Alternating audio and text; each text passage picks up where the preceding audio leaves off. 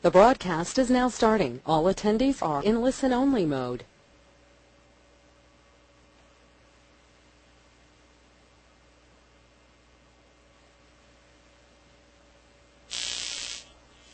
Sean bienvenidos a todos, soy Juan Antonio Guerrero Cañongo. Pueden visitar mi página en www.elmillonariointeligente.com y en, estes, en estos minutos vamos a estar trabajando con un tema muy interesante. Vamos a tener una conferencia sobre cómo salir de la trampa del empleo. En ella abordaremos algunos tópicos desde la escuela, qué es lo que nos han enseñado, qué es lo que nos están enseñando todas las personas a nuestro alrededor y obviamente cómo cambiar esa forma de pensar para atraer la riqueza a nuestra vida. Les recuerdo en todo, en todo momento, pueden hacer las preguntas que ustedes consideren necesarias, los comentarios que requieran. Tengo a disposición una sala de chat y una zona donde pueden hacer preguntas. Pueden utilizarlas en cualquier momento y serán contestando todas las preguntas que ustedes tengan a lo largo del seminario, a lo largo de la conferencia. Voy a empezar con una cita, una cita que en lo personal me agrada bastante. Es una cita que, que siempre tengo frente de mí, incluso para aquellos que conozcan mi Facebook. Es una de, la, de las frases que está, es la única frase que está en facebook.com diagonal canongo. Ahí pueden agregarme como amigo si no me tienen agregado todavía. Y en ella también, en ella, como en otras páginas, en libros incluso que he escrito, he colocado una cita que me agrada bastante de Helen Keller que dice uno no debe permitir arrastrarse cuando siente el impulso de volar. Y efectivamente, esto debe de ser así. Cuando sentimos ya el impulso de volar, cuando sentimos el impulso de ir más allá, no debemos de frenarnos, no debemos de permitir arrastrarnos. Cuando sientan ese impulso, cuando sientan esa necesidad ya de ir adelante, ya no deben de frenarse. el aprender incluso de su vida y se lo recomiendo en este en esta conferencia no podremos hablar mucho de su vida, pero recomiendo que vean la vida de Helen Keller, una gran persona con que nació con varias con varios problemas, pequeños problemas les digo a las personas cuando de los seminarios, como el no el no ver, el no poder hablar y el no poder escuchar. Posteriormente pudo hablar y pudo dar grandiosas conferencias. Uno no debe permitir arrastrarse cuando siente el impulso de volar.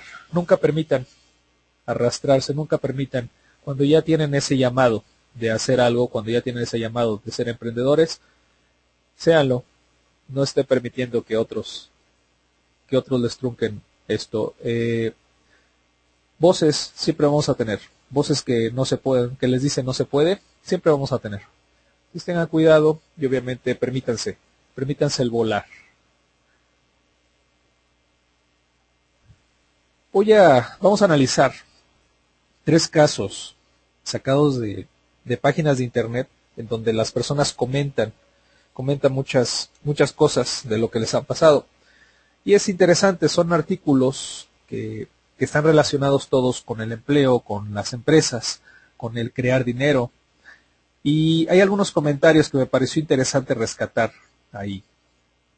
Para empezar a analizar y para empezar a ver dónde está el problema, cuál es el, el verdadero problema por el cual muchas personas no pueden llegar más allá, porque muchas personas no pueden hacer más de lo que ellos quieren, de lo que ellos quisieran. Vamos a analizar tres, tres comentarios bastante interesantes, se me hizo bastante interesante para comentarlos con ustedes. Dice uno de ellos, después de años y años de estudio, maestría, diplomados y demás, yo trabajo un promedio de 12 horas al día. Imagínense 12 horas al día con un salario de 300 pesos diario, alrededor de 20, 20 dólares, 20 y tantos dólares diarios, y soy de los que mejor ganan en mi centro de trabajo. Conozco compañeros obreros que trabajan las mismas horas, o sea, 12 horas, y ganan menos de 60 pesos al día. Terrible situación en México. Dice, terrible la situación en México. Esa es una persona que vive que vive en el país, que vive en México, para los que me están escuchando de otros países, pero vamos, es muy similar a, la de otros países. La situación es muy similar, aunque no la creamos. Años y años de estudio esta persona. Tiene ya bastante preparación, incluso podría ser un doctorado, y va a estar ganando pues un poco más que eso, no va a ganar, no va a ganar el doble, no va a ganar el triple, no va a ganar 10 veces más, va a estar ganando eso. Pueden decir muchas personas, e incluso estaban en las páginas que visité, bastantes comentarios que bueno, se debía de elegir bien la empresa, en fin. El caso es de que, aunque se eligiera la empresa, hay, la mayoría de empresas tienen un tabulador y no pueden salir de ese tabulador. Aunque una persona llegara y con todos los estudios y fuera estupenda, va a llegar al tabulador y ya no le van a pagar más, aunque pueda dar más. Esa es la triste realidad y va a trabajar 8, 10, 12 horas. Imagínese esta persona cuánto tiempo le queda para ver a su familia. Cuánto tiempo le queda para él disfrutar, para él hacer lo que le gusta. ¿Cuánto tiempo le queda? 12 horas al día y, y realmente hay personas que trabajan todavía más. ¿Cuánto tiempo es el que tarda viajando de su casa a su trabajo? La mayoría también de personas está viajando una hora, media hora de su casa a su trabajo. En las ciudades grandes se incrementa esto. Para trabajar 12 horas y después no le quede nada de tiempo para dedicarle a su familia, para dedicarse a él, para dedicarle a, a la salud incluso, no le va a quedar tiempo. Es muy difícil la situación que estamos viviendo. Hay muchas personas que suponen que trabajar muchas horas les va a dar mucho dinero y no es así. Nos han acostumbrado a pensar de una forma y es una forma equivocada. También en, en estos, en esas páginas dicen algo muy cierto y eso es algo que he sostenido. Crisis siempre va a haber, problemas económicos siempre va a haber. Nosotros nacimos con una crisis, vivimos en una crisis a nivel mundial y suponemos que en algún momento va a terminar. No es así. Si le preguntáramos a nuestros abuelos ya empezaron a vivir con crisis. Entonces no es acostumbrarnos tampoco a vivir con la crisis, sino es buscar maneras, no para sobrellevar la crisis, sino precisamente para trabajar bien, para no sobrevivir, para vivir adecuadamente y decorosamente en esa crisis. Y vivir bien. Sí se puede, créanme. Se puede hacer mucho y por eso estamos aquí. Por eso estamos para comentar todas estas situaciones y para ver qué es lo que se puede hacer. Por otro lado, otro comentario. El mejor de los trabajos es ser freelance, de lo que sea. Pero el trabajar desde casa no es muy fácil que digamos, porque hay muchas comodidades y puedes perder los hábitos que tienes cuando vas a un trabajo fuera de casa. Te levantas más tarde, a veces hasta en pijama andas, dejas el trabajo porque te aburre, etc. Esa persona, además de confundir el término de freelance, que lo coloca como si fuera solamente trabajo en casa, pues él dice, eh, trabajar en casa tiene muchos problemas. Te puedes levantar tarde, obviamente te vas a aburrir, te aburres rápidamente, trabajas con X ropa, ya no tienes una ropa de trabajo, etcétera. Es cierto, puede haber muchos problemas, pero trabajar para ti mismo te da otras ventajas. Aquí vemos algo muy interesante. En, en el otro, veíamos a una persona que depende exclusivamente de otra para sobrevivir. Depende de alguien más que le dé un sueldo. En este caso, vemos a una persona que ya dio ese paso para sobrevivir por ella, para no necesitar a otra persona que le dé dinero, para buscar ella sus propios recursos, pero no tienen la disciplina. Eso es algo muy importante. La mayoría de personas no tienen la disciplina para triunfar. No es que tengan suerte o no, que la tengan o no. Muchas de las personas no tienen disciplina. Al rato hablaremos un poquito de disciplina, pero no tienen disciplina. Por eso no van a triunfar. Esta persona dice, estás en tu casa, tienes muchas comodidades, pierdes todos los hábitos que tienes cuando vas a un trabajo. Esto es muy difícil el pensar esa situación. Yo lo he escuchado bastante. El, Sabes que un trabajo te va a dar esa disciplina, te va a dar... No siempre es así. Tú te impones la disciplina. aunque un trabajo te dé disciplina, tú eres el que la aceptas y tú eres el que la sigue. ¿Por qué no seguirla por ti mismo? ¿Por qué no seguirla cuando estás trabajando desde tu casa? Es cierto, se antoja andar en pijama y conozco muchas personas también que trabajan con pijama. Tal vez su trabajo se los permita. Tal vez así deba de ser. No importa, eso no significa que sean disciplinados o no, pero sí que se pongan ciertos horarios, ciertas metas, ciertos planes y la mayoría de personas no lo tiene. No solo para trabajar en casa, sino para ser millonario. ¿Por qué las mayorías de personas no son millonarias? Porque no tienen un plan bien definido. Recuerda, uno de los secretos para ser millonario es que estés convencido que quieres ser millonario, que puedes ser millonario, que estés convencido de ello. Pero otro es que te pongas, el otro secreto es que te pongas como meta ser millonario. Si estuviste en el curso o en el seminario o en la conferencia de los siete secretos para, para ser millonario, ya sabes esto. Cuando tú estás convencido y obviamente ya te pusiste como meta, como requisito de tu vida que vas a ser millonario, entonces empiezas a hacer un plan. Una persona que no tiene un plan no hace nada. Yo les digo en los seminarios y te digo ahora esto, si tú salieras en este momento de tu casa sin saber a dónde vas a ir, simplemente sal y ponte a caminar. No llegarías a ningún lugar, estarías dando vueltas en un lugar, te frenarías en uno, te pararías en, en una esquina y dirías, bueno, ¿y a dónde voy? ¿Y qué hago? Y es lo que está pasando con la mayoría de personas. Es lo que está pasando en la vida de la mayoría de personas. Está saliendo de su casa sin saber a dónde va. Obviamente, se para en una esquina, antes de la esquina, y ya no sabe hacia dónde va a ir. Ya no sabe qué hacer con su vida. Eso está pasando todos los días. No es el problema el empleo, no es el problema la escuela, no es el problema que trabaja en su casa. El problema es que no tiene una disciplina, no tiene un plan. Para tener disciplina debemos de tener un plan. Investigadores franceses se dieron cuenta de eso. Hay una investigación interesante. Las personas que no tenían una lista de compras perdían tiempo, perdían dinero y obviamente compraban lo que no necesitaban. Esto suena hasta ridículo, ¿no? Una investigación para eso, cualquiera podría decirnos eso. Pero ponte a reflexionar, esta investigación te sirve también a ti. Porque si no, tú no tienes un plan de vida, si tú no tienes un plan para hacerte millonario, no vas a lograr nada. No vas a lograr absolutamente nada. Porque te va a pasar lo de salir de tu, de tu casa sin saber a dónde vas. No vas a saber qué quieres. Por eso hay muchos libros que te dicen, ponte como meta X cantidad de dinero, porque esa es tu primera meta, es tu primera, es tu primer objetivo.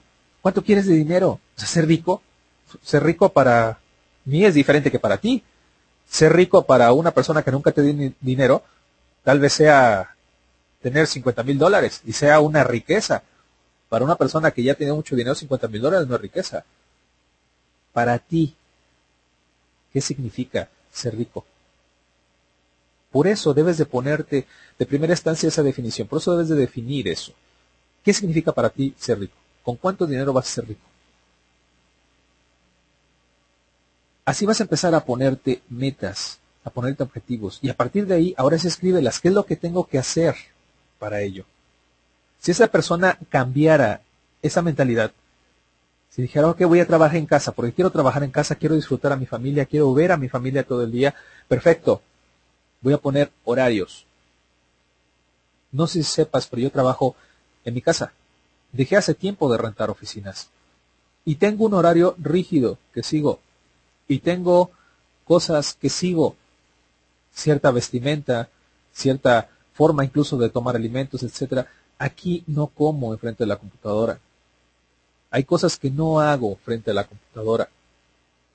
Eso para mí es un respeto de mi trabajo y eso para mí es formarme una meta, tener una meta. ¿Qué quiero hacer? Ok, punto por punto. Si tuvieras enfrente de mí lo que tengo, vas a encontrar un horario de trabajo y lo vas a tener por horas, como si yo trabajara en cualquier empresa. Porque es mi empresa. No necesito estar trabajando para otro para no tener cierta disciplina. Yo la tengo. Y debe ser una disciplina todavía más rígida, porque no hay nadie que me cuide. Muchas personas esperan eso. Muchas personas esperan que alguien les dé la famosa zanahoria y atrás esté con el palo. ¿Qué significa? Que les la zanahoria para motivarlos que sí que se muevan para motivar a que se muevan y el palo para castigarlos. Nos han acostumbrado desafortunadamente a eso, a trabajar con zanahorias y con palos. Nos han acostumbrado a esto y aquí lo vemos en esta persona. Es lo que dice, no es muy fácil, porque hay muchas comodidades, dice él, y puedes perder los hábitos. Entonces para él es mejor ir a trabajar en otro lugar donde le den esa zanahoria y le den ese palo. Él no se lo puede dar, él no se lo puede poner. Yo te invito a que tú te pongas esa zanahoria y tú te des esos castigos o esas recompensas. Tú te las des. Es lo que nos está faltando. ¿Te das cuenta de lo que está faltando entonces? Nos está faltando ese valor y esa forma de pensar, cambiarla. En unos momentos más hablaremos de esa forma de cambiar y cómo pues ha pasado alrededor de los años y seguimos igual que hace muchos años. Esto es muy grave, pero está sucediendo.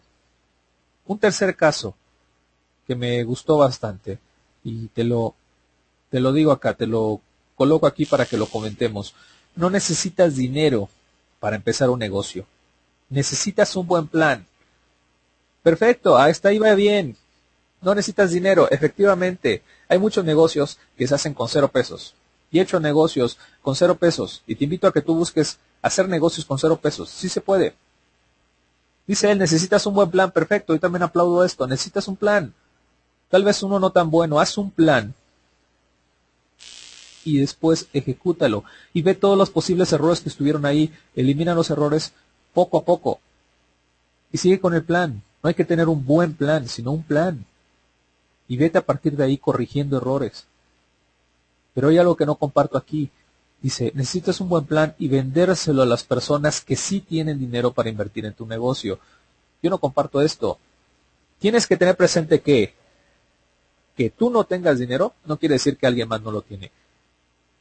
Busca inversionistas, vende tu producto o servicio, no tengas miedo. Pondría muchos peros aquí. Aquí vemos ya otra persona, si recuerdas el primer caso, era una persona que exclusivamente estaba dependiendo de otra persona para sobrevivir. Dependía de la empresa para sobrevivir. En el segundo caso yo hice una persona que se aventuró a ir más allá.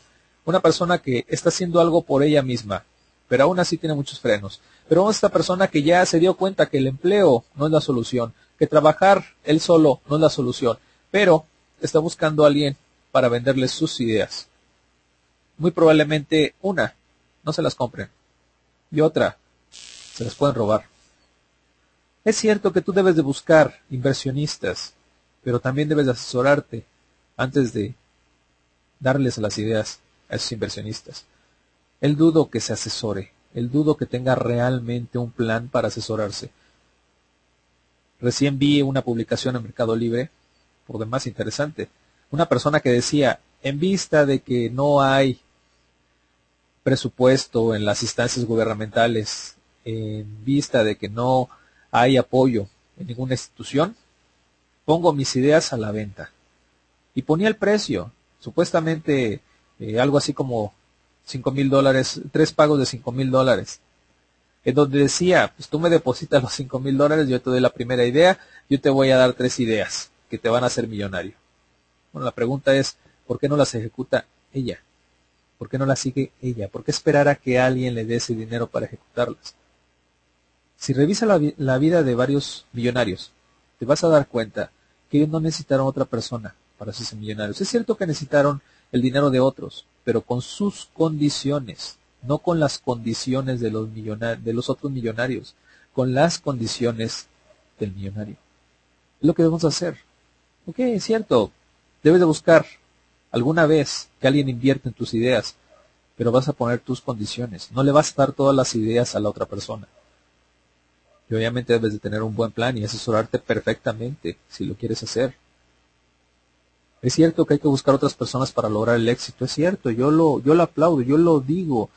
Yo siempre voy a repetirte que busques a más personas para hacerte millonario.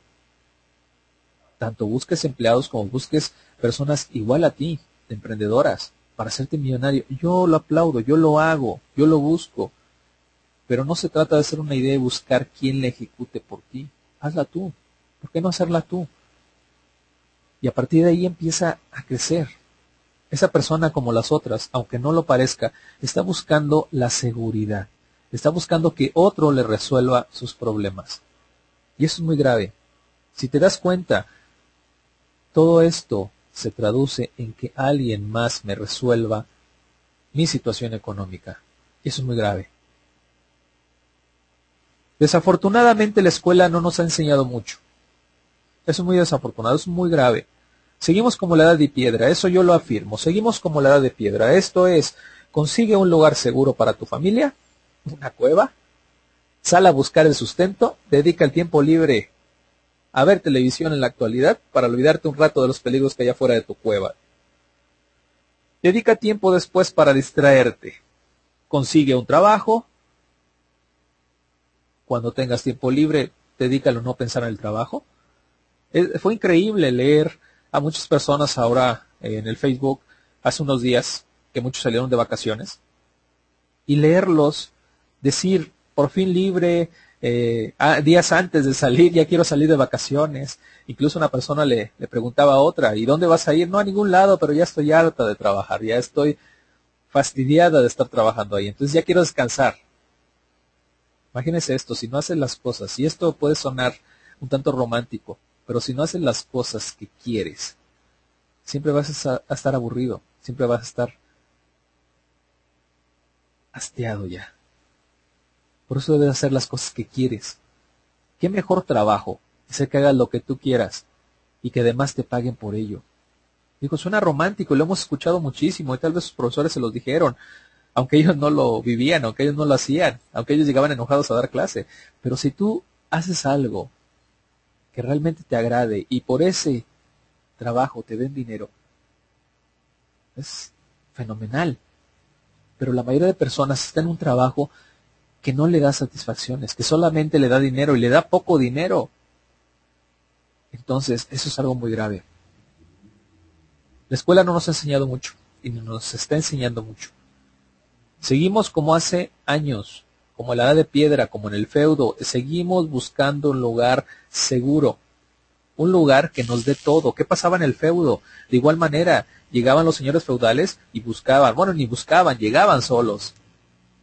Los siervos a pedir asilo con los señores feudales, con sus condiciones, con las condiciones de los señores feudales.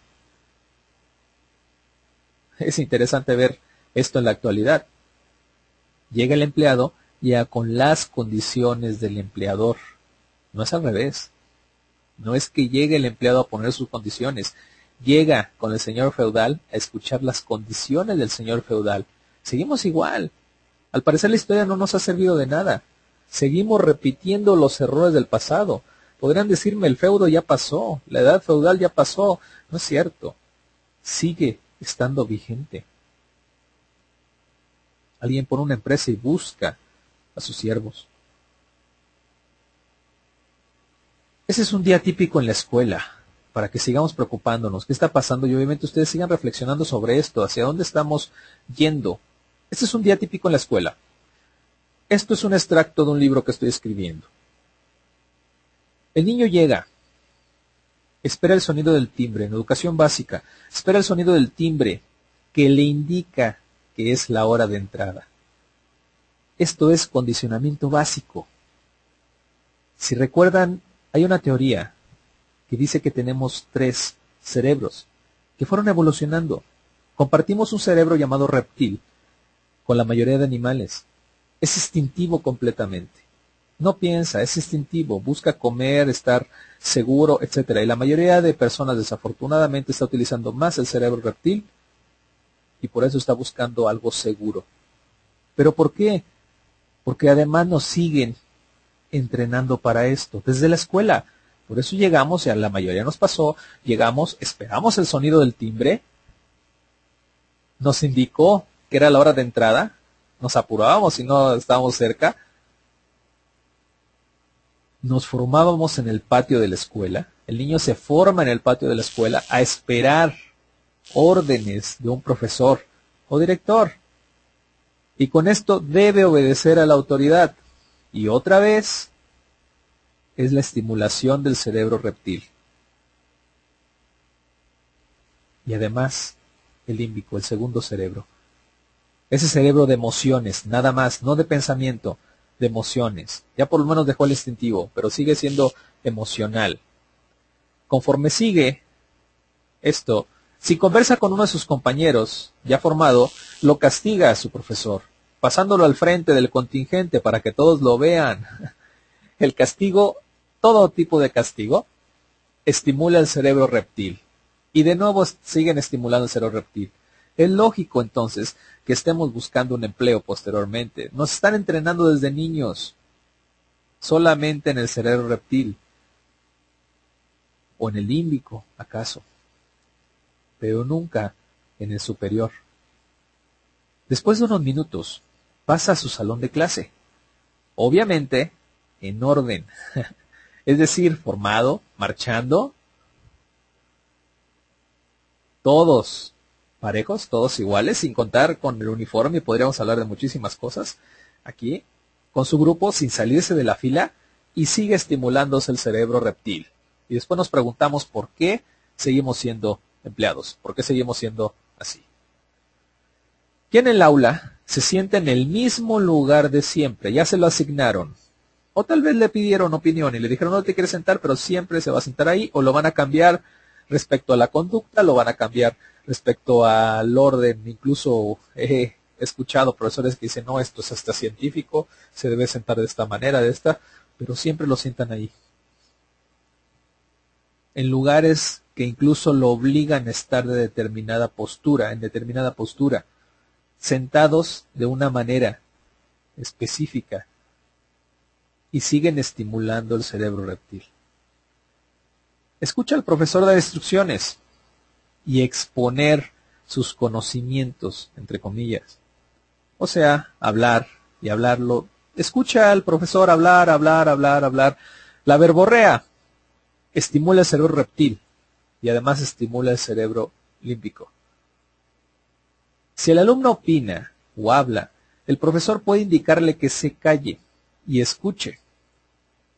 Al fin y al cabo, el profesor ya estudió, también entre comillas, más tiempo, ya sabe más. Por tanto, es un experto y sigue estimulando el cerebro reptil y el límbico. La pregunta es, entonces, ¿cuándo se estimula ese cerebro superior? Y continúa, en el salón de clase, se premia al obediente, entre comillas, o sumiso. Aquel que tiene altamente estimulado su cerebro reptil es el que se le premia. Y se castiga al que cuestiona, al que pregunta al profesor, al que menciona, al que corrige, al que comenta, a ese se le castiga. Al que tiene estimulado su neocorteza, al que tiene estimulado su cerebro superior, a ese se le castiga. Durante su estancia en el aula, el alumno tiene que aprenderse todo de memoria. También entre comillas, todo al pie de la letra estimulación del cerebro límbico y repetir datos sin comprenderlos. Cuando sale, a su casa se lleva mucha tarea para reafirmar lo aprendido. Así sus padres seguirán educándolo en su casa, es decir, estimulando de nueva cuenta el reptil y el límbico, el cerebro reptil y el cerebro límbico. Ese cerebro superior que menciono es la neocorteza. Es donde tenemos ya la habilidad, donde está la habilidad para pensar, para cuestionar, para reflexionar. No digo que no lo tengamos, todos lo tenemos los tres, pero estimulados de manera diferente. Si se dan cuenta, este día típico refleja todo lo que estamos hablando de lo que yo siempre he esperado, lo que yo escribo, lo que yo quiero que las personas salgan de ese error, de que solamente estimulen ese cerebro de recompensa, de voy trabajo me recompensan, de voy compro algo me recompenso, que salgan de esa estimulación del cerebro límbico, del cerebro reptil, y vayan a esa estimulación de su neocorteza. Lo que yo estoy haciendo, desde que ideé hace años, lo que yo llamé neuroinducción, es inducir a nuestro cerebro, es inducir a trabajar precisamente con la neocorteza, a que empieces a reflexionar. Yo siempre te voy a invitar a que reflexiones, a que cuestiones, a que preguntes, a que te preguntes a ti mismo, a que lleves una bitácora de tu vida, a que lleves un diario de tu vida, qué es lo que estás haciendo, qué es lo que has aprendido, qué aprendiste con X o con Y situación que ya te pasó. Siempre te voy a estar estimulando a ello.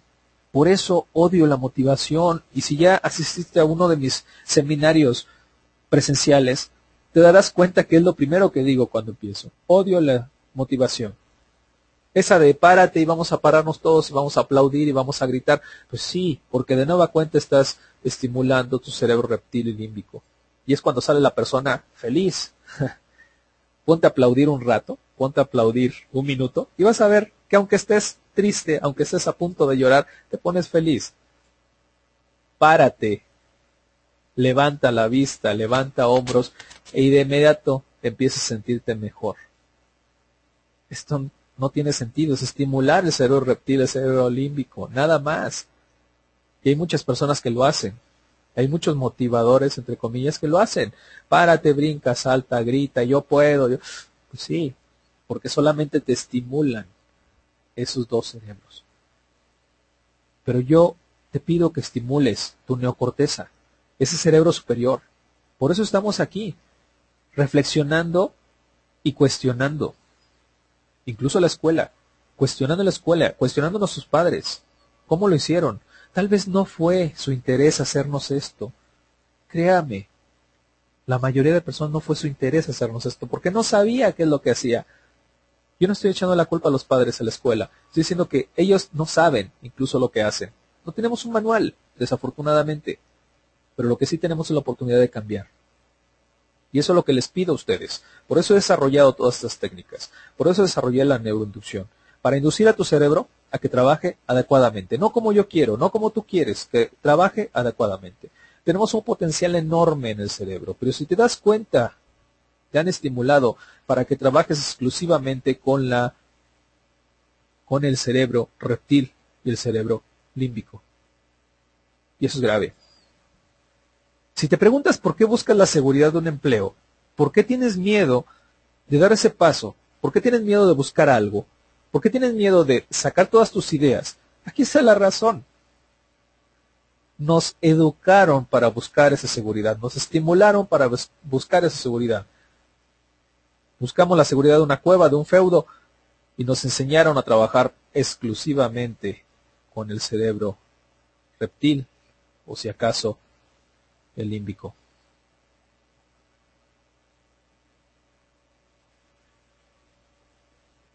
Hay una pregunta que me ponen, la quiero contestar. Bueno, me ponen varias.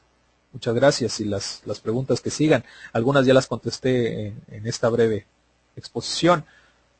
Pero hay una que me gustaría leer la textual. Lo que comentas entonces, la programación neurolingüística desarrolla el cerebro reptil. No, busca desarrollar los tres, aunque ese sería el pero. Cuando a mí me dicen, oye, es que hay muchas cosas de la programación neurolingüística en lo que tú hablas, sí, porque la programación neurolingüística recuerda que nace a partir de estudiar a tres grandes, tres grandes de la psicología, que ellos dicen hacían magia. ¿Por qué? Porque ellos trabajaban otras cosas que los anteriores psicólogos no trabajaron. Y aporta algo más, aporta precisamente todo lo lingüístico. Y hablar de lingüística es hablar de pensamiento. Al hablar de pensamiento es hablar de filosofía. Al hablar de filosofía es hablar de fenómenos neurológicos incluso. Y ese es el pero que le encuentro a veces a la programación. Y eso es lo que me gusta aportarle a ella. Que a veces no se detienen, aunque es neuro, no se detienen mucho a ese funcionamiento del cerebro. En el cerebro está la respuesta. Si nosotros sabemos cómo trabaja el cerebro, rápidamente podemos solucionar muchos problemas. Por eso debemos de comprender cómo trabaja el cerebro. Si yo te estoy diciendo que te están estimulando exclusivamente el reptil y el límbico, es momento de que ya empieces a buscar cómo estimular la neocorteza. Reflexiona más, cuestiona más, acostúmbrate a cuestionar, acostúmbrate a observar, a preguntarte si es así, a observar todo, a utilizar todos los mecanismos que tenemos en nuestro cerebro. Empieza a imitar. La imitación es un gran proceso que tiene nuestro cerebro. Cuando niños imitamos, si tú ves a un niño hablando y ves a otro, vas a ver que él intenta también guturar. Dice, se entienden, es un lenguaje similar. No, él intenta copiarle. Igual lo vemos con un niño pequeño que está empezando a hablar. Tú empiezas a hablar y él empieza a imitarte. ¿Por qué? Porque es una manera estupenda que tenemos para aprender. De ahí que busques a las personas necesarias, a las personas adecuadas para que aprendas. Si tú buscas a personas mediocres, esto es lo que vas a aprender. Perdón por esa palabra, pero es así. Si tú buscas personas que no valgan la pena, es lo único que vas a aprender. Busca personas todavía mejores que tú, porque eso es lo que vas a aprender, a ser mejor de lo que estás haciendo. Si cuando niño te prohibieron muchas cosas, como tocar, opinar, obviamente cuestionar, reflexionarte, poner contra la pared a otra persona y observar. Lo más probable es que busques que alguien te diga qué hacer. Por eso muchos buscan un empleo, porque están esperando que les digan qué hacer, que les indiquen qué hacer.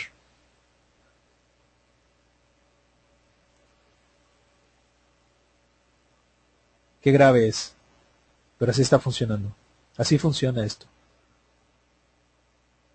Es muy grave y es lo que te recomiendo que te empieces a preguntar, te empieces a cuestionar. Si te prohibieron muchas cosas, tocar, opinar, observar, escribo en uno de los libros que está a punto de salir, recién mandé ya a la editorial la, la corrección, me la mandaron para corregir. Recién mandé esto en un, en un libro que está a punto de salir en agosto de este año, en agosto del 2011, sale.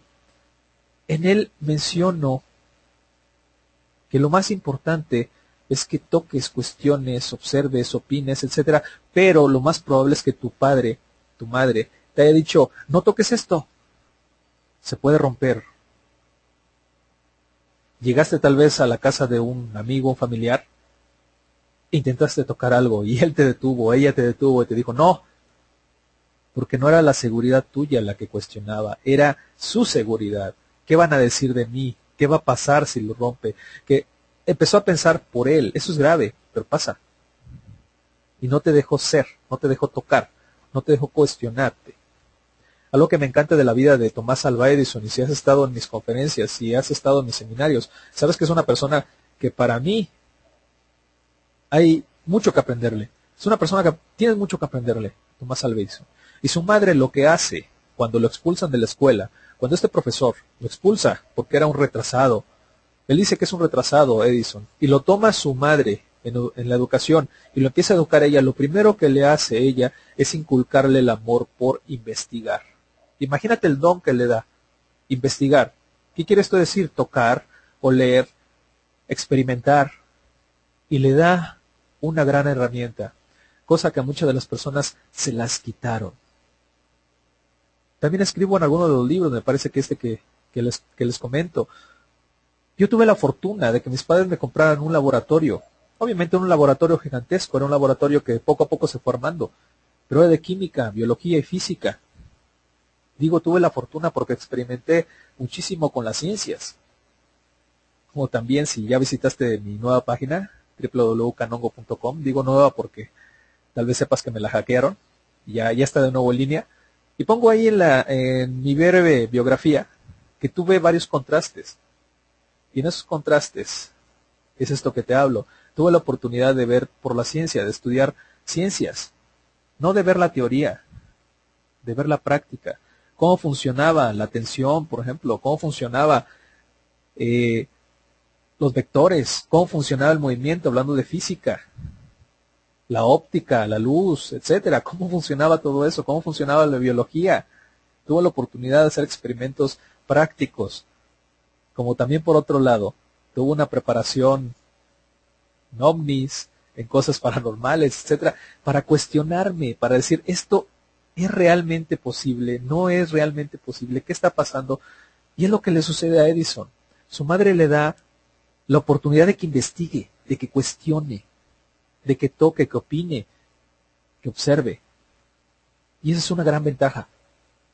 Si no lo hicieron tus padres, es el momento en que lo hagas tú. Alguna vez me preguntaron, oye, ¿y si un niño no llegó a gatear? Cuando no gatean tienen problemas de lenguaje. ¿Y si un niño no llegó a gatear? Si yo no llegué a gatear, pues ponte a gatear en este momento. me ven, esa vez me vieron con cara de, estás loco, pues sí ponte a gatear de nuevo. Algo que no hayas hecho, hazlo ahora. Tienes la oportunidad de... ¿Va a funcionar? Sí, sí va a funcionar. Va a funcionar mejor. Ponte en este momento a experimentar, a observar, a ver. Te vas a dar cuenta de cosas que nunca te habías dado cuenta. Si no te permitieron tocar, oler, observar, ahora es el momento. Por eso muchas personas están buscando un empleo. Y siguiendo y concluyendo con la educación, en el siglo pasado, o sea, el 20, siglo XX, un gran educador francés, tal vez lo hayas escuchado, Freinet. Hay muchas escuelas incluso que llevan su nombre, ¿no? O el método Freinet ya todos dicen que lo manejan. Habría que cuestionar si realmente lo manejan. ¿Por qué? Porque dentro de su método y lo que él afirma es esto. El trabajo es el principio, motor y filosofía de la educación. ¿Qué significa? Que debes de hacer las cosas. No debes de sentarte a escuchar teoría. Y desafortunadamente la mayoría de escuelas dan teoría, no dan práctica, no dan trabajo. El trabajo es el principio motor, dice él, y filosofía de la educación. Debes de hacerlo, debes de ensuciarte las manos, debes de darte cuenta. Debes de fracasar una y otra vez hasta que encuentres la solución a esos problemas. El ejemplo, como segundo punto de su filosofía de Freinet, el ejemplo es el medio educador por excelencia. ¿Por qué? Porque imitamos. Todos estamos imitando. Y si yo como profesor pongo el ejemplo de primera instancia, y si yo te pido que seas puntual, porque yo soy puntual, empiezo realmente a educar. Si yo exijo puntualidad, voy a ser puntual. Si yo exijo ponerme un plan, yo voy a poner un plan. El ejemplo es el medio educador por excelencia. La disciplina se basa en la organización, no en la autoridad. Y eso es algo que también se confunde. Pensamos que la disciplina se da por autoridad, que alguien debe de venir a instalárnoslas. Como decía esta persona, en el trabajo te van a dar disciplina. Es mentira. Te van a enseñar un poco de organización, pero tú lo puedes hacer tuyo. La disciplina es organización. No busques una autoridad, no busques un empleo para tener disciplina. Busca ser organizado. Busca su organización. ¿Qué voy a hacer primero? ¿Qué voy a hacer después? Ok, ya tengo como meta ser millonario. ¿Qué voy a hacer primero? ¿Qué voy a hacer después? ¿Cuál es el primer paso? ¿Cuál es el segundo? ¿Cuál es el tercero? También en, en otro de los libros que estoy escribiendo, es lo que menciono. Esta persona va a ser, así como la hormiga que bailaba durante el invierno, va a ser un cuento metafórico, vamos, pero este con humanos, ya no va a ser con animales como el otro, como el de la hormiga, este va a ser con humanos. Y en ello pongo esto, el la persona, el protagonista, es lo primero que se pone. Ese plan de pasos que va a seguir, esa organización. ¿Y qué es lo primero que se pone? Debe de aprender de los grandes, debe de investigar sobre los millonarios, sobre las personas exitosas, debe de entrevistar a los millonarios, a las personas exitosas, debe dedicar cierto tiempo para esas investigaciones, debe de preguntarle a todos, debe cuestionar a todos, debe de escuchar audios, no solo de motivación, sino que tengan esa esencia de éxito, debe de ver videos, debe de prepararse para ese éxito, para ser millonario. Qué bueno que tú lo estés haciendo, te felicito, que tú estés ya dando ese paso. Ese es tu primer paso para todo este plan de ser millonario. Debes dedicarle tiempo. Hay muchas personas que quieren todo por arte de magia. También hace rato escribí en ese libro, El pensamiento mágico. Todos creen que es mágico todo, que si yo voy, rezo un poco, le pido a alguien, sucede. No, debes de poner tú, debes de hacer tú algo para que suceda. Tú ya lo estás haciendo. Qué bueno. Lo estás haciendo ya.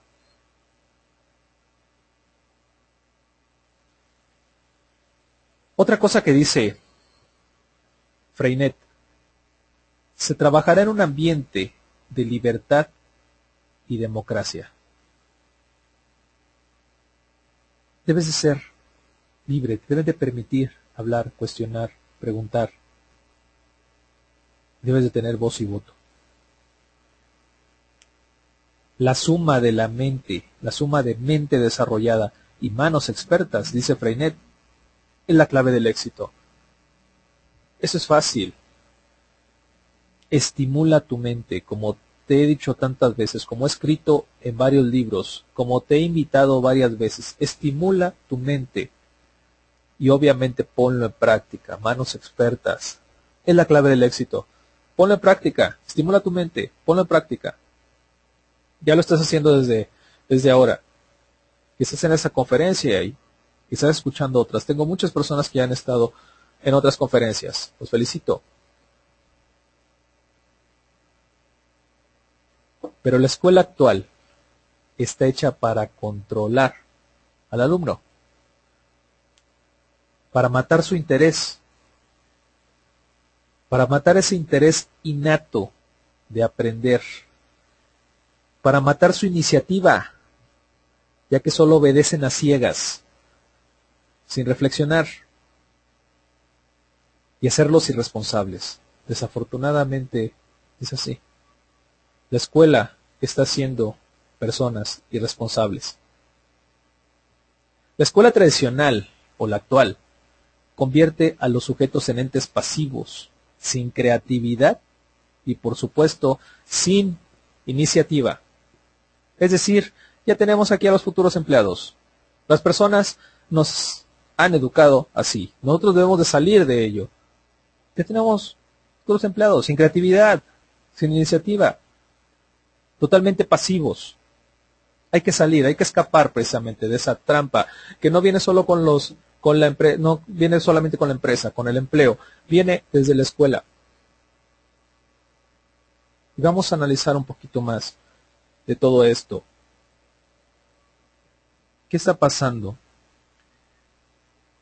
Para el autor Robert Kiyosaki, que tal vez hayan escuchado o leído, interesante, libro Padre Rico, Padre Pobre. Existen cuatro tipos de personas para él. Y voy a tomar, voy a permitirme tomar este, esto que él habla para explicar un poco más de, de, qué está pasando y qué podemos hacer, cómo podemos salir de esa trampa. Ya nos dimos cuenta, ya se dieron cuenta que de alguna manera estamos siendo manipulados. No porque quieran, así es, así ha sido durante años, desde que se crea la empresa, la escuela, perdón, la escuela básica. Así es. Ha seguido igual, desafortunadamente hasta la fecha.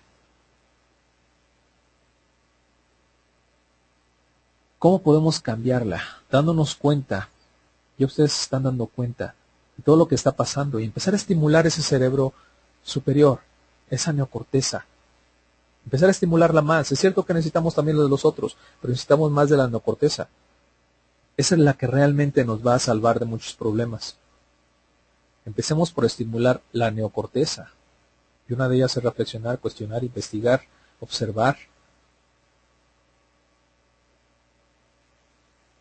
Él dice, Kiyosaki dice, hay cuatro tipos de personas. Por un lado están los empleados. Por otro, los autoempleados.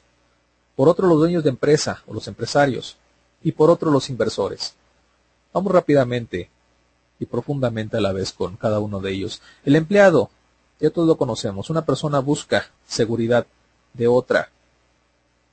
El otro empleado, como la persona que decía de freelance, la que le leía hace rato, esa persona está buscando una seguridad ya no de otra persona, de otro grupo de personas, está buscando de él.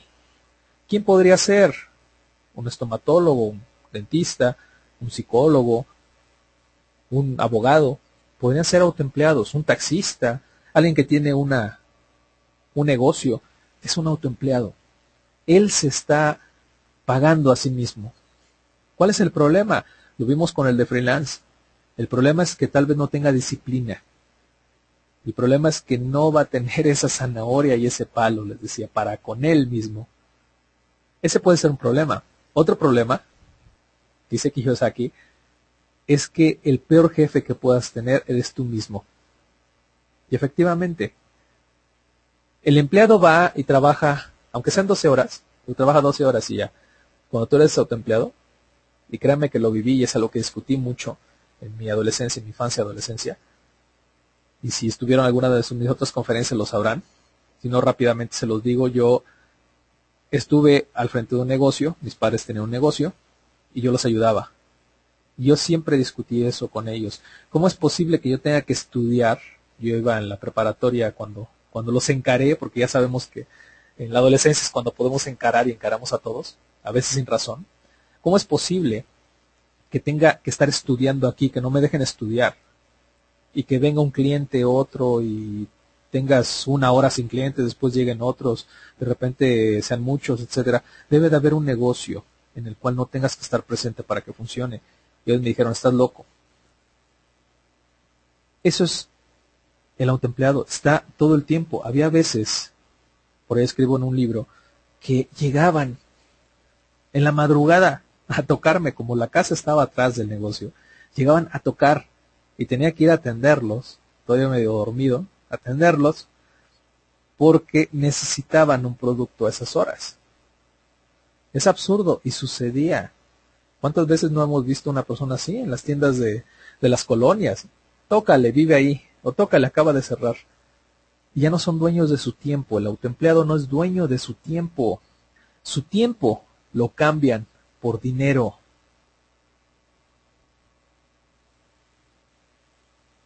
Ok, me ponen aquí que está perdiendo un poco el sonido. Si me pueden colocar en el área de, de preguntas, si me pueden colocar si me están escuchando bien. Tengo una persona que me dice que se corta el sonido, si me podrían decir si los demás escuchan, se los agradecería en la, en la del chat o en el otro.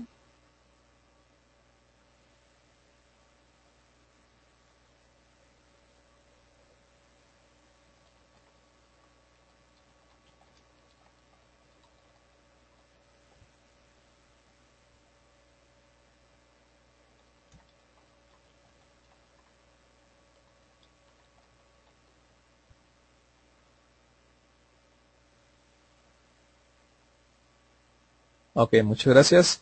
Dicen que sí, perfecto. Parece que un pequeño error de... Ok, muchas gracias. Les decía, estos dos,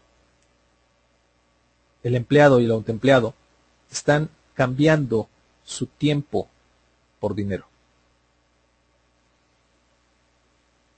Así pasa, tal vez, tal vez sí, tengas todo el tiempo del mundo, supuestamente, pero estás a expensas de tus clientes. Tú eres el peor jefe y lo comparto. Yo creo también eso. Eres tu peor jefe. Si trabajas contigo mismo, si eres tu empleado. ¿Por qué? Porque te exiges más. Y obviamente, ¿cuál es el problema? Recién platicaba con un, con un taxista. Me llevó y, ya saben, las pláticas de, de taxi son, son geniales. Vamos a platicar como qué es lo que hacía. Yo qué es lo que hacía. Le, le platiqué, mira, pues hago algo esto y, y él empezó a, a platicarme de su vida un poco y me decía que él había estado trabajando para otros. Él tenía un jefe en el taxi, eh, donde obviamente ese jefe tenía varios taxis y buscaba gente que trabajara por él. Ahora él había podido comprar su taxi y él trabajaba ya como propietario. Entonces obviamente le pregunté, ¿dónde estás mejor? ¿Trabajando para él o trabajando para ti? Por supuesto que me contestó que para él. Dije, ok, ¿cuál era tu horario cuando trabajabas para tu jefe? Bueno, tal hora, tal hora. El, caso es de que hicimos cuentas y para su jefe iba seis horas a trabajar. Y para él ya no tenía ni siquiera esas seis horas de descanso. Iba a dormir un rato, se salía en la madrugada a trabajar porque tenía que salir el dinero. Le dije, eso es mal negocio. Me dijo, ¿qué me, qué me recomiendas? Bueno, fácil. Pásate al otro lado. No se lo dije así, ¿no? Pero ahora se los digo a ustedes. Pasa al otro, al otro lado ya no seas empleado o empleado. Si usted me preguntara lo mismo sería eso. Pásate al otro lado. ¿Quiere eso decir? Yo le dije, sigue así, es más, te recomiendo que sigas así, pero no para pagar solo este taxi. Busca cómo sacar otro taxi. Me dijo, ¿cómo? Pero yo no voy a poder manejar los dos. Efectivamente, debes de cambiar de pensamiento. ¿Qué es lo que hacía tu jefe? Anterior, obviamente. Pues buscaba a alguien que trabajara por él. Perfecto, es lo mismo que usted, tú debes de hacer. Buscar que alguien trabaje para ti. Entonces él me dice, oye, yo tengo un carrito de hot dog, de hamburguesa, lo estás desperdiciando, me dices que siempre ha estado parado, ¿no? Busca a alguien que venda por ti. Tú proporcionale eso, llegan a un acuerdo. Tengo amigos que hacen eso. Tengo un amigo médico genial que dice, él alguna vez platicando con él de todo esto, él me decía, ¿sabes qué es lo que hice? Si yo soy médico general, nunca me especialicé, pero eso no es motivo para que yo no gane dinero, es más, gano más que uno especializado y sin hacer menos, y sin hacer tanto. Dije, a ver cómo, es fácil. Yo empecé a trabajar, construí una clínica, empecé a darles a todos la oportunidad de que atendieran en los consultorios. Yo no les cobro, hasta la fecha no les cobro, no les cobro por el consultorio. Simplemente les digo, dame un porcentaje del cliente, del paciente que atiendas. Ellos son felices porque no pagan renta. Si tienen clientes, bien. Si tienen pacientes, bien. Si no tienen, también. No me pagan. Para ellos es una ganga. Pero él los tiene trabajando para él. No se pueden resistir ellos. Y él, y él está teniendo una empresa sin necesidad de hacer contratos, sin que tenga problemas con conciliación y arbitraje. En fin, no tiene problemas. Le están pagando. Él ya pasó para ese lado. Es lo que le decía al taxista y es lo que te digo a ti. Busca a alguien que trabaje para ti. Los dueños de empresa, los empresarios, cambian el tiempo de los demás por dinero. Ellos tienen el dinero y les dan dinero a otros para que trabajen para ellos. Un buen negocio. Un buen, un estupendo negocio. Ya no son ellos sus jefes, son jefes de otros. No solo por el estatus, y eso hay que pelear mucho por el estatus. No solo porque tú digas, ah, yo soy jefe y tengo tantos empleados. No, es cuántas personas trabajan para ti y cuántos te están haciendo ganar dinero. Imagínate, imagínate en el caso de ese taxista, cuánto puede sacar él al día y cuánto podría sacar si tuviera a 10 trabajando para él. Tal vez sacaría 10 veces más, tal vez 5 veces más. Pero la mayoría de personas dice, es que es mi tiempo, es mi negocio, solo yo sé cómo trabaja, entonces busca. Si tu negocio solamente lo puedes hacer tú, no es un buen negocio, no es un gran negocio. Busca a alguien que lo pueda hacer por ti y es un buen negocio. Es cierto, con dentista no podría dejar a otro que lo hiciera por él, porque lo tiene que hacer. Es un mal negocio. Tengo un familiar también estupendo. Médico. Dejó de ser médico, dejó de atender porque precisamente los negocios le daban más. Y él me decía, es que yo estoy ahí atiendo cuántas personas puedo atender al día. Efectivamente, si solamente atiendes a uno y ese uno te da poco dinero, ¿por qué no atender a cientos a la vez que te den dinero? Es cambiar esa mentalidad. Si no funciona el negocio así, estás haciéndolo mal o busca otro negocio donde tengas a otras personas trabajando para ti. Los dueños de negocio, los empresarios, es lo que están haciendo. Están buscando personas que trabajen para él. Y es donde viene la crítica de muchas personas. Es que esta persona es rica porque tiene a muchos trabajando para él. Efectivamente, ese es el negocio. Busca a otro que te ayude a lograr esa meta. Tú lo ayudas, él te ayuda. Pero debemos de cambiar esa mentalidad. Dejar de pensar como nos han entrenado que pensemos. Ve, estudia, consigue un empleo. Ve, estudia, prepárate, monta tu empresa, pero tú dirígela, tú trabaja ahí. No, es un mal negocio. Es lo que me gustó de las máquinas expendedoras. Yo tuve máquinas expendedoras de dulce y es lo que me gustaba. Yo no tenía que estar ahí para que trabajaran. Trabajaban solitas, trabajaban sin mí. Digo tenía porque lo quité hace algunos años. Pero créanme que me dan ganas todavía de regresar con ellas. Estás ganando dinero sin hacer nada. Solamente vas, recoges, repartes ganancia y punto. Ese es un buen negocio. Y eso no está llevando precisamente a los inversores. Ellos cambian dinero por más dinero. Ellos invierten su dinero. Ya no se están preocupando por pelearse con las personas, por estar contratando personas. Ya están buscando cosas que les den más dinero. Las máquinas expendedoras podrían entrar incluso en este rubro, en los inversores. Buscar algo donde inviertas y esa inversión te dé más dinero. Cambian dinero por más dinero.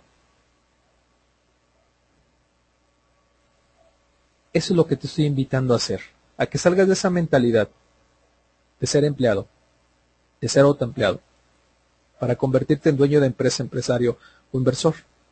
¿Difícil? No, no lo es. Empieza por cambiar tu forma de pensar. Empieza por modificar esa creencia que tenemos de que nuestro, nuestro tiempo nos va a dar dinero. No.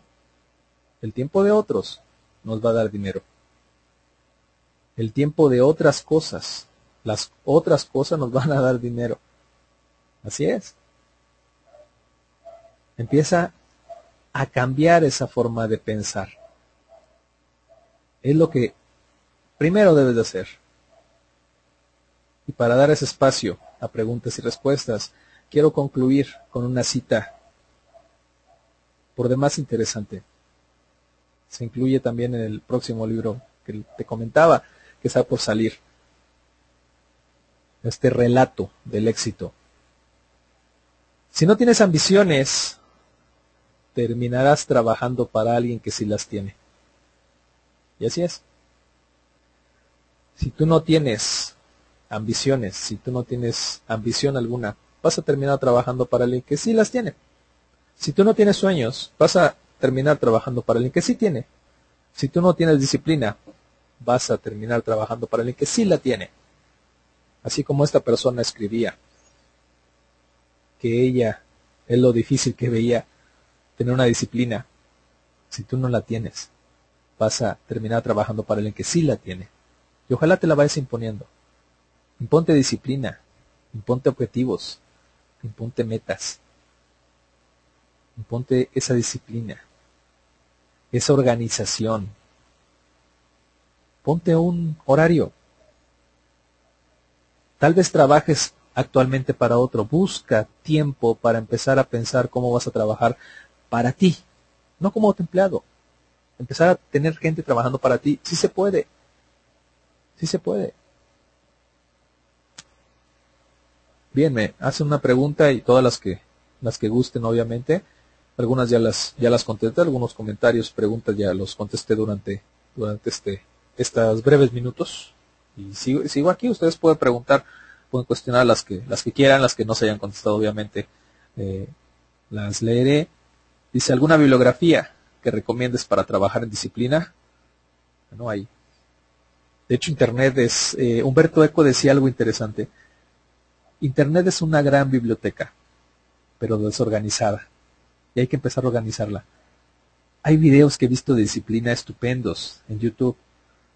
Busquen disciplina, busquen metas, eh, imposición de disciplina, etcétera, organización y van a encontrar varios videos interesantes sobre disciplina.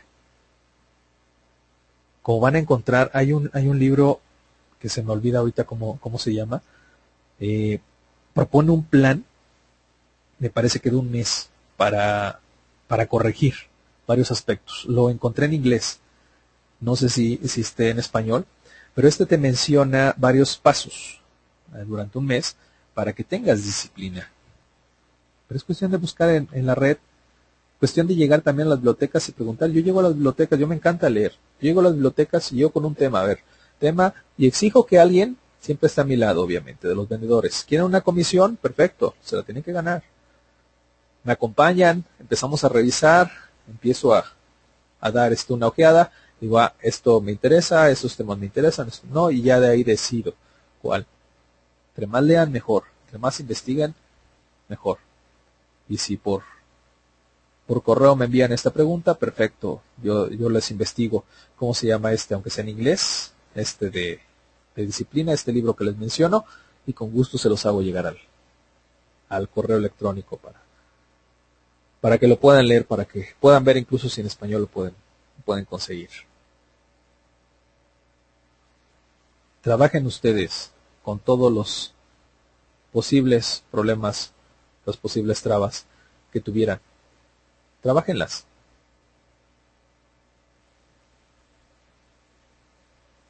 Trabajenlas tienen alguna duda, alguna pregunta, es el, es el momento, estamos a tiempo para todo,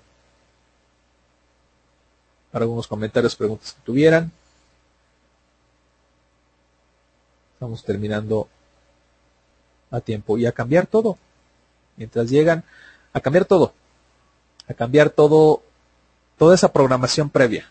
Realmente si se pone a analizar su vida, tenemos una programación previa que debemos de cambiar. Ya nos programaron, alguien más nos programó y debemos de cambiarla. Nos programaron nuestros padres, nuestros amigos, nuestros familiares, nuestros profesores, la escuela obviamente en general, nos programó. Y debemos de empezar a desprogramarnos. Empezar a preguntarnos también una, una cuestión muy fuerte. ¿Por qué no? Cuando muchas personas dicen, oye, esto no se puede hacer, ajá, ¿por qué no? Empezar a cuestionarnos. O sea, realmente no se puede. ¿Por qué no se va a poder? Recuerden la pregunta que hacía Edison y que a mí me encanta y siempre se la voy a, a mencionar. ¿Para qué me sirve? Los millonarios, las personas exitosas siempre se han hecho esa pregunta. ¿Para qué me sirve? Todo esto que ya aprendí hoy, todo esto que escuché hoy, ¿para qué me sirve? ¿Para qué me sirve? Hay un par de preguntas más, contesto. Ok, una ya la contestamos. Hay otra. ¿Cuál es el consejo que consideras más importante para iniciar el cambio? Tengo años trabajando en empresa y me va bien, pero me cuesta cambiar el chip a empresario. Habría que ver, habría que cuestionarnos. Siempre me gusta ir atrás. Cuando entreno a futuros psicólogos siempre les digo, busquen la causa del problema. No vean el problema en sí, busquen la causa del problema. Aparentemente nos muestra el problema algo, ¿no? Y decimos, ah, ese es el problema. No, hay que buscar qué hay más atrás. Tal vez para ti que me preguntaste esto, ese famoso chip, ese chip que me encantó, lo que pusiste el chip de empresario, tal vez no sea ese el problema. Atrás haya voces incluso que cuando empiezas a pensar en iniciar una empresa que te diga, no, no se va a poder, o eso es difícil, o se necesita mucho dinero.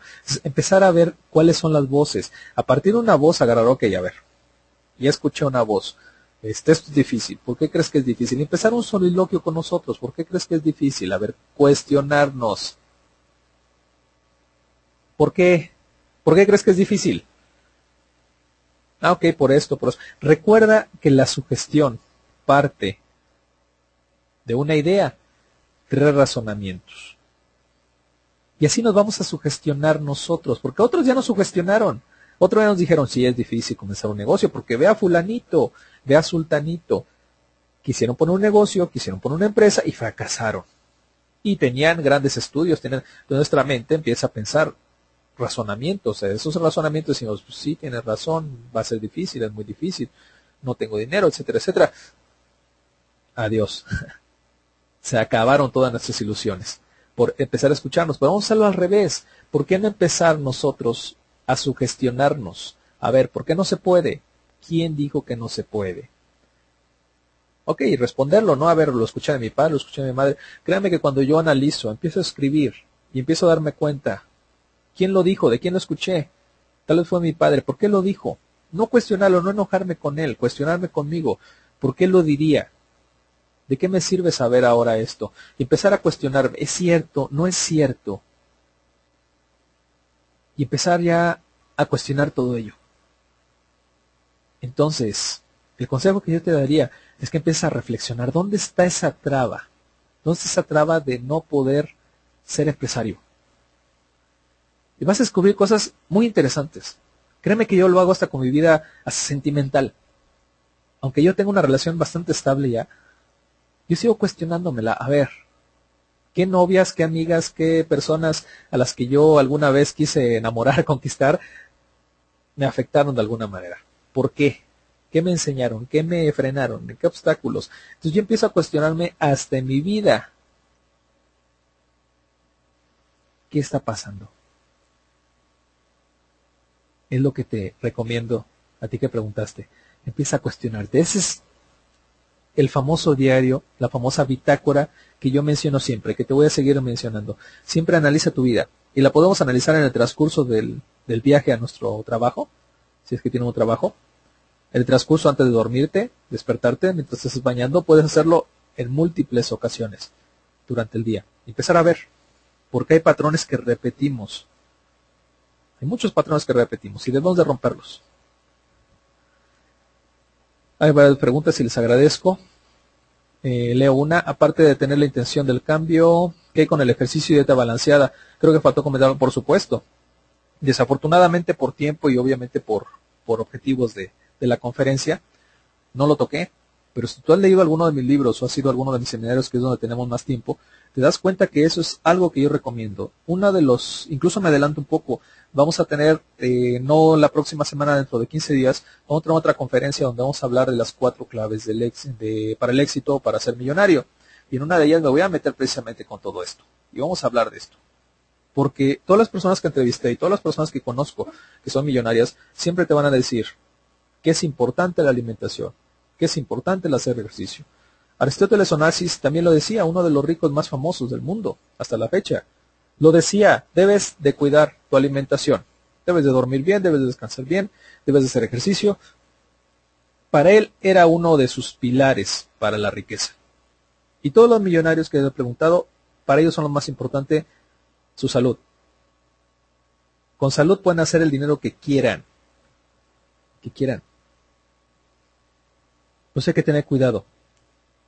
Dieta balanceada, efectivamente. Ejercicio. Y hablaremos. Si tú sabes, yo soy vegetariano y siempre estoy promoviendo que busquen una salud menos carnívora. ¿Por qué? Porque incluso eh, Ford lo decía, Edison también lo ejecutaba con sus trabajadores. Les, Ford les impedía en las horas de trabajo comer carne. En los comedores tenía comida vegetariana. Nunca les permitió comer carne en las horas de, trabajo. ¿Por qué? Porque no trabajaban igual. Él decía, si quieres que tus trabajadores realmente trabajen adecuadamente, no les des carne. Es algo increíble. Y lo hacía. Imagínense. Nosotros también debemos de cuidar. Cuida tu alimentación. Sé más balanceada. Busca más lo natural. Te va a dar mucha energía, mucha fortaleza. Además vas a tener muchísimas ideas. Créeme que te van a dar muchas ideas. Y camina. Eso es algo que te voy a recomendar. Cuando yo necesito que las ideas me lleguen, camino. Hazlo con tu perro. Yo tengo un perro, me encanta salir a caminar con él, o bueno, él me lleva a pasear, no sé, si yo lo llevo, él me lleva. Pero salimos a pasear, salimos a caminar, y créeme que me llegan muchísimas ideas mientras camino. Para mí es una de las cosas que yo hago una de las cosas fabulosas que tengo para que me lleguen ideas, caminar. Caminar. Hazlo, camina, cuida tu alimentación. Por otra pregunta, ¿por qué hay hábitos negativos que cuestan tanto cambiarlos? Aunque lo intentas una y mil veces vuelves a caer. Así como los planes para que te decía para ser millonario, así que te pongas ese plan, de igual manera póntelos. La gente que me conoce se da cuenta que yo soy muy eh, al extremo. Llevo ya casi dos años sin beber café. Y la gente se me ve raro porque dice, oye, café. Sí, cuando dije hasta aquí, porque ya me afectaba el estómago, yo lo sentía, ya sentía el ardor, etcétera, etcétera, dije, hasta aquí. Cuando yo lo, yo me lo planteé, dije, ok, a ver, voy a dejarlo. ¿Qué va a pasar? es algo un poquito de la filosofía que tienen en doble A, fíjate. Hace, hace poco discutía con un, con un expositor porque decía, no, es que en Alcohólicos Anónimos no funciona. Y yo le decía, sí, funcionan muchas cosas. Y él cuestionaba que incluso se juntan varios, varias personas ahí para hablar de sus problemas y caen en una adicción igual. Le digo, no, mira, se juntan personas que no beben porque se apoyan. Cuando tú dejas de beber, yo también tiene, años que no bebo. Y cuando yo me puse esto, que fue lo primero que dejé, y después dejé la carne, primero de beber, después la carne, después otras cosas, cuando yo dije, voy a dejar de beber, lo primero que puse es saber qué problemas me trae la bebida.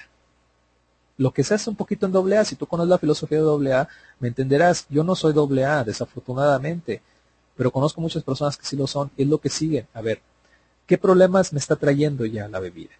¿Para qué? Para empezar a convencerte a ti mismo que ya no es posible que lo vas a tomar. Eso pasó con el café, con la carne igual. A ver, ¿por qué? Recuerda, y eso lo menciono también mucho en los libros, date algo a cambio. No significa quitártelo, no significa que te quites algo. Date algo a cambio. Ese algo está supliendo otra cosa. El que te levantes tarde está supliendo algo. No es solo porque sí. Entonces, dale algo a cambio o hazle entender a tu cerebro que es lo mejor para él. Cuando yo me, cuando yo decidí eso, dije, a ver, me está causando este, este, este problema. Empecé a escribir incluso. Esos son los problemas que me está causando el beber. Cuando yo deje de beber, ¿qué va a pasar? Ok, tales amigos, y puse los nombres, incluso tales, tales, tales, tales, tales, me van a estar insistiendo que vuelva a beber. Por lo que quieran, social, etcétera, etcétera. Entonces dije, ¿qué es lo que debo de hacer? Pues dejar de verlos a ellos. No cortar definitivamente, pero por lo menos en cierto tiempo voy a dejar de verlos para no caer. Entonces empecé a ver a quién debería dejar de ver y a quién podría ver, que me podría apoyar, así como doble A y así como la discusión que te comentaba. ¿Quién me puede apoyar a esto? Y empecé a ver quién me podía apoyar. Y fui con esa persona también y me reunía más con esas personas que sabía que me iban a apoyar más con esta decisión. Cuando dejé también la carne y te, y te confieso que era un carnívoro de primera, yo me encantaba la carne, me encantaba comerla. Y comía de todo. Cuando la dejé de igual manera dije, a ver, ¿cuáles son los problemas que van a suceder? En mi casa se come carne y se come bastante, entonces, ¿qué va a pasar? Pues bueno, una, voy a pedirles muy, muy serenamente que dejen de comer tanto carne. Y cuando coman, yo voy a salir. Y les voy a explicar, obviamente, les voy a decir, ¿saben qué? Pues cuando coman, no es porque me enoje, no es, pero yo me voy a salir y me voy a ir, no sé, un par de horas, y voy a regresar para evitar problemas. Y así lo hacía. Y así lo hacía. Entonces, cuando tú ya hayas determinado qué es lo que tengas que hacer, ponte un plan y ve todos los puntos. Con quién te vas a reunir, qué vas a hacer, qué no vas a hacer. Y ahora sí ejecútalos. Por eso hay hábitos que nos cuestan tanto cambiarlos. Aunque sepamos que son difíciles todo, pero haz un plan. ¿Por qué es difícil? ¿Por qué debo de hacerlo? ¿A quién voy a recurrir? ¿Qué pasa si me siento tentado? Tienen un plan B, en Alcohólicos Anónimos tienen un plan B. Si se sienten tentados a tomar, van con el padrino, le llaman, ¿no? Van con su padrino y le dicen, oye, pues mira, yo estuve tentado, me enojé con mi esposa, me enojé con mi familia, estuve tentado a ir a tomar, y él platica con él. Tienen un plan B. Y eso es lo que nos falta como latinoamericanos, que me están escuchando mucho de Latinoamérica y algunos de España, pero es lo que nos falta. Incluso como España, conozco a muchos españoles y lo que me dicen, nos falta esto, ese plan B. Tenemos siempre un plan A y hasta ahí. Nos falta un B, un C, un D, nos faltan más planes. ¿Qué voy a hacer si esto ocurre? Y esto lo voy a escribir también. ¿Qué va a pasar? Ok, ya decidí esto, ya decidí que está mal levantarme después de las 10 de la mañana, ok. Aparte de que me convenza, aparte de que vea qué beneficio me puede traer levantarme antes de las de la mañana, ahora voy a ver cómo lo voy a ejecutar. Me voy a acostar más temprano, voy a caminar más durante el día, en fin, voy a ver qué cosas y voy a empezar a analizar. Recuerden, cerebro superior es el que vamos a estimular, la neocorteza. Empezar a reflexionar y empezar a trabajar con él. Ahí está todo. En el límbico y en el reptil, ahí están todos los deseos. Y es cuando vemos algo que nos encanta, cuando vemos alcohol y decimos, ah, nada más una me voy a tomar. Nada. Ese es el reptil en acción. Ese es el límbico, las emociones y que empiezas a recordar. Cuando tú cortas y cuando dices, ok, no, ya no, no voy a recordar, lo corto, empiezo a pensar otra cosa, pongo otro, otro pensamiento, etcétera. Eso es lo que podrías hacer. Pero siempre escribe, ve el plan B, el plan C, el plan D, ve todos los planes. Muchas gracias por estar por estar aquí. Agradezco a todos los que están colocando. Muchas gracias. De igual manera, muchas gracias a ustedes. De hecho, pues gracias a ustedes estamos aquí. Gracias a ustedes y siempre se los voy a, reconocer. Gracias a ustedes es que estoy compartiendo todo lo que, lo que sé y lo que me ha ayudado a lograr lo que me he propuesto. Y todavía voy por más. Yo siempre he dicho que no me conformo. Soy un inconforme y siempre me voy a seguir sintiendo así. Soy inconforme. Y ojalá ustedes también sean inconformes. En el momento, yo creo en el momento en que nos conformemos, se acabó todo. No hay que conformarnos, no se conformen, sigan exigiéndose más, sean unos inconformes, aunque la mayoría de personas digan, no, debes de conformarte, debes de agradecer, sí, debes de agradecer, debes de ser muy agradecido, yo se lo recomiendo, muy agradecido, pero debes ser inconforme.